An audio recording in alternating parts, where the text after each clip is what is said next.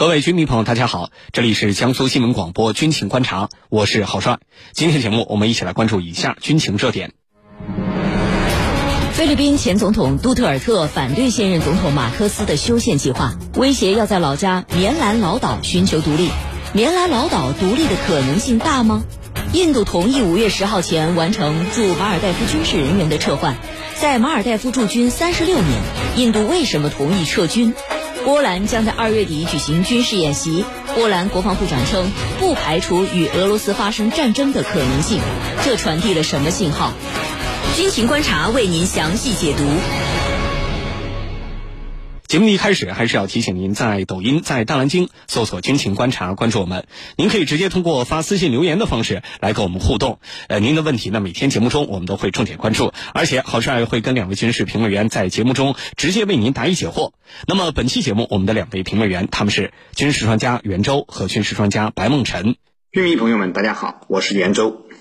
听众朋友们，大家好，我是白梦辰。首先来关注菲律宾方向。根据《环球时报》援引路透社的报道，在菲律宾前总统杜特尔特威胁要让他的家乡棉兰老岛独立之后，呃，菲律宾的安全官员呢，在二月四号说，菲律宾政府准备使用权威和武力来对抗分裂国家的企图。呃，据报道，菲律宾国家安全顾问阿诺在声明中说，任何分裂的企图都会受到政府坚决的武力打击，而且提及了最近要求分离棉兰老岛的呼声。啊，虽然没有具体的点名杜特尔特，这名官员补充说，分离国家的呼声可能会扭转政府与前分离主义团体达成的和平协议所取得的成果。报道说，现任总统马克思和杜特尔特家族的政治联盟已经因为双方关于修宪的分歧正式破裂了。杜特尔特在此前警告说，如果总统马克思继续实施自己的修宪计划，棉兰老岛将会寻求独立。白老师，杜特尔特这次为什么要用棉兰老岛的独立来威胁和反对呃马克思修宪呢？呃，这对于马克思政府会带来多大的影响？好的，对于菲律宾来讲呢，现在所讨论的这个修宪啊，主要是针对所谓一九八七年的菲律宾宪法。那么，根据一九八七年菲律宾宪法呢，菲律宾。对外国投资占比啊，那么应该来说还是有比较认真的一个限制啊。那么实际上就是所谓的所有的公司和实体必须遵守六四原则，就是这个投资者在当地公司的所有权不能超过百分之四十，也就是说菲律宾自身的股权占比一定要超过百分之六十。那么当然，我们说菲律宾国内有些人认为呢，这种规定啊，限制了外国投资者，主要是西方投资者对菲律宾投资的兴趣和热情。呃，但是我们说从八七年菲律宾宪法这个修订的背景来看，那么实际上也还是因为菲律宾自身的经济此前曾经受到过西方，尤其是美国的控制，所以菲律宾人呢，这个基于对本国利益的保护。所以采取了这种相关的规定啊，那么就是要求外国投资者的占比不能超过百分之四十。当然，我们说如果是这条，那么对这个小马克思如果只是修订这一条的话，那么可能杜特尔特家族那么不见得会采取如此激烈的行动。呃，但是我们说在相关的这个修宪计划开始公布之后，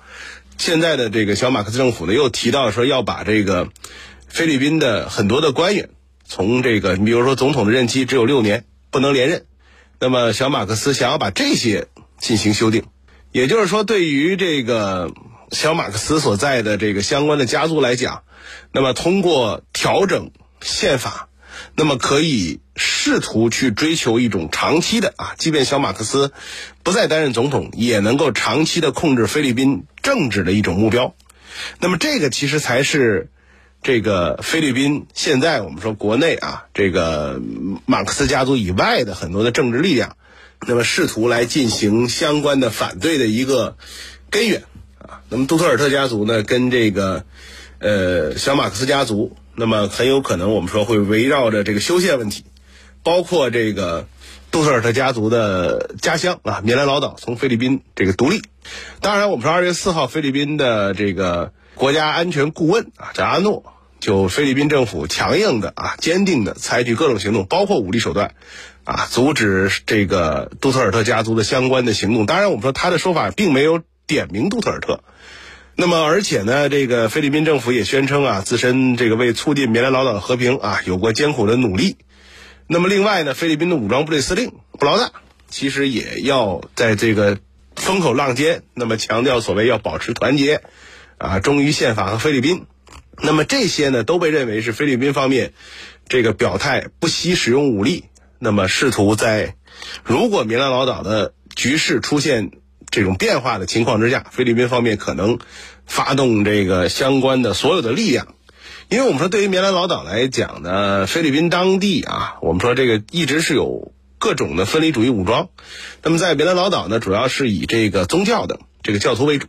那么菲律宾之前政府耗费了大量的人力物力，据说在长期的对抗里面有二十万左右的人员丧生啊。二零一四年，当地的武装组织才跟菲律宾正式的去进行谈判啊，并中最终缔结了合约。呃，那么但是呢，我们说如果相关的这个菲律宾国内围绕着宪法的这个政治斗争啊，那么最终我们说导致这个杜特尔特家族那么去采取行动的话。应该说，对菲律宾来讲，现在是一个很难应对的状态。所以，菲律宾国内现在围绕这个事态产生的这种博弈啊，可能会变得越来越强烈。好的，主持人，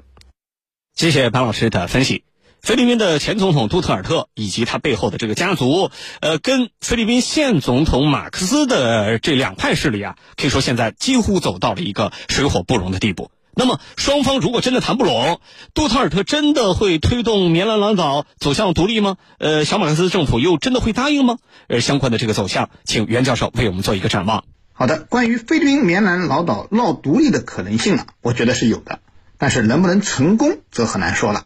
棉兰老岛闹独立啊，应该说是有很强的民意基础和现实条件。目前而言呢，缺少的就是振臂一呼的领袖人物。这也就是杜特尔特威胁小马克思要在棉兰老岛闹独立，菲律宾上下非常震惊并且高度重视的重要原因。因为以杜特尔特的威望，他真的要领导棉兰老岛去搞独立运动，可能真的会将这个菲律宾的第二大岛分裂出去。首先，棉兰老岛不缺少追求独立的民意基础。那么，棉兰老岛位于菲律宾南部，远离菲律宾政治中心，历史上这里的居民主要以信奉伊斯兰教的穆斯林为主。而菲律宾北部则由于西方殖民统治的原因啊，以信奉天主教的居民为主，所以菲律宾南北方的民族宗教矛盾和文化差异在棉兰老岛表现的比较充分。而且棉兰老岛资源丰富，但却经济落后，相对于菲律宾北部更加贫穷。究其原因，菲律宾对南部的掠夺性政策造成了当地贫困落后的重要原因。因此。当地居民也的确想通过独立来实现本地的经济发展，而这些矛盾和差异就使得在棉兰老岛追求独立还是有相当的民意基础的，否则杜特尔特也不会拿独立来吓唬小马克思了。其次，棉兰老岛一直活跃着穆斯林分裂势力，著名的阿布沙耶夫组织、摩洛民族解放阵线、摩洛伊斯兰解放阵线都是典型的代表。虽然在杜特尔特时期，菲律宾政府严厉打击分裂势力，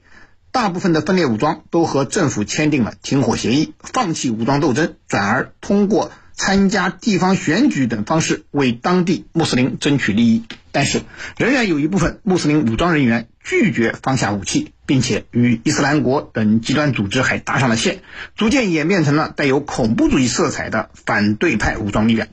如果棉兰老岛闹独立，这些人显然是最坚定的力量。此外，棉兰老岛地形复杂，一旦真的闹起独立来，菲律宾政府即使想用武力镇压，也并非易事。之前为了镇压岛内的穆斯林分裂武装，菲律宾耗费了大量的人力物力，持续十几年都没有能够成功。今天，如果杜特尔特领导棉兰老岛闹独立，菲律宾政府想要武力镇压，恐怕难上加难。当然，杜特尔特现在还只是这么一说。他的主要目的啊，还是来威胁小马克思，并不是真的要把棉兰老岛从菲律宾分裂出去。所以目前来看呢，杜特尔特真的去领导棉兰老岛去闹独立的可能性其实并不大。主持人，好，谢谢袁教授的分析。这里是江苏新闻广播军情观察，稍事休息，半天广告回来之后，我们继续来关注印度同意从马尔代夫撤军这件事情。于众生喧哗中看清方向。